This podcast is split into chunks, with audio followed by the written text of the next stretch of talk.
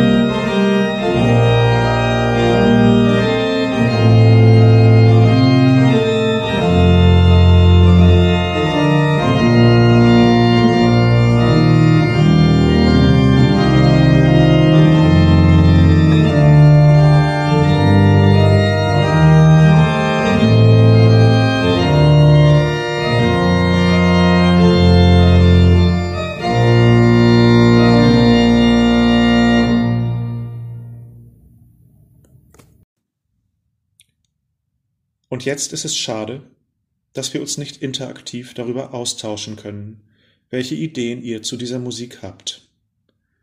Vielleicht sind Worte dabei wie glanzvoll, imposant, gewaltig, festlich, vielleicht majestätisch? In diesem Präludium und der dazugehörigen Fuge setzt Bach eins der Mysterien unseres Glaubens in Töne, die Trinität, die heilige Dreieinigkeit von Gott Vater, Sohn und Heiligem Geist.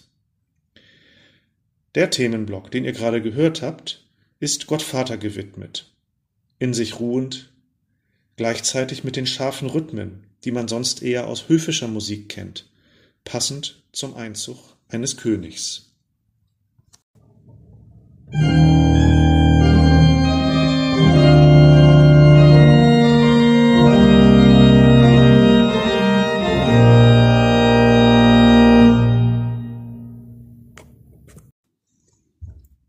Zum zweiten Themenkomplex, dem Sohn.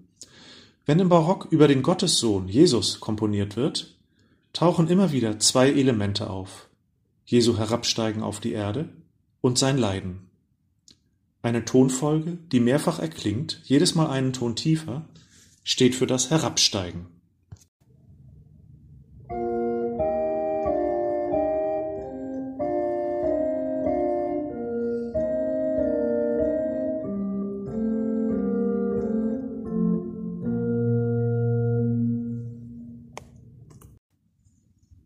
Das war die linke Hand.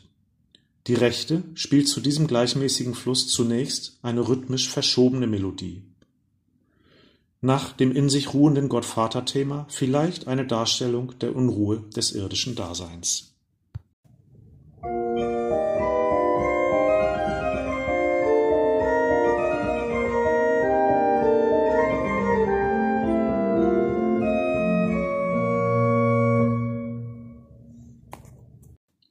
Dann erscheinen viele Halbtonschritte, der engstmögliche Tonabstand, im Barock gemeinhin Ausdruck des Schmerzes, des Leidens.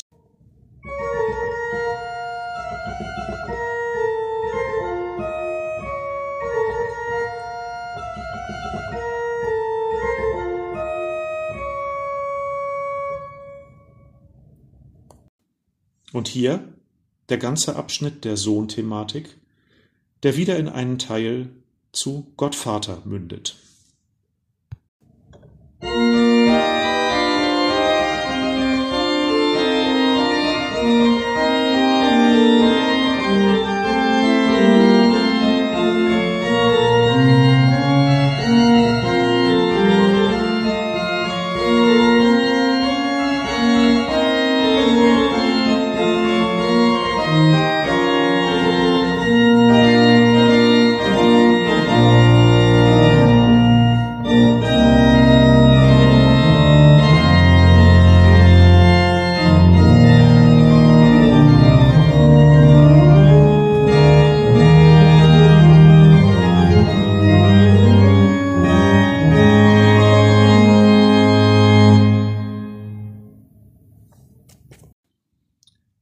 Heilige Geist, dritte Person der Dreieinigkeit, hat über die Jahrhunderte Komponisten insbesondere beim Schaffen von Orgelmusik inspiriert, vielleicht weil die Orgel sich für die Darstellung des windhaften Brausens besonders gut eignet.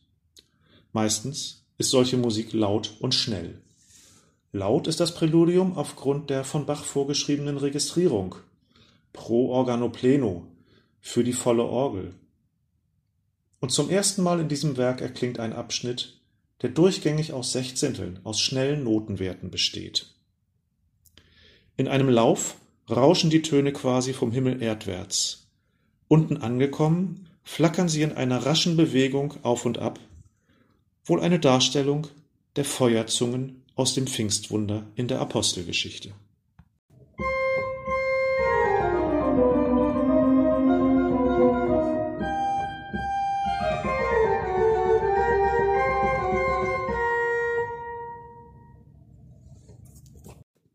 Mehrstimmig? Klingt das so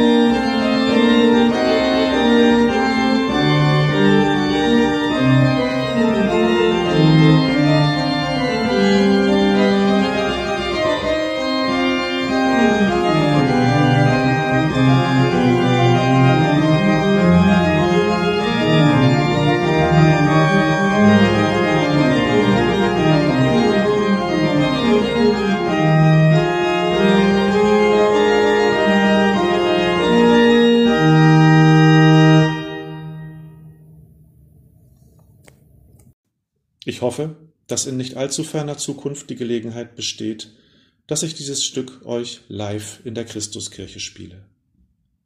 Aber jetzt noch einmal den Abschluss dieses gewaltigen Werks.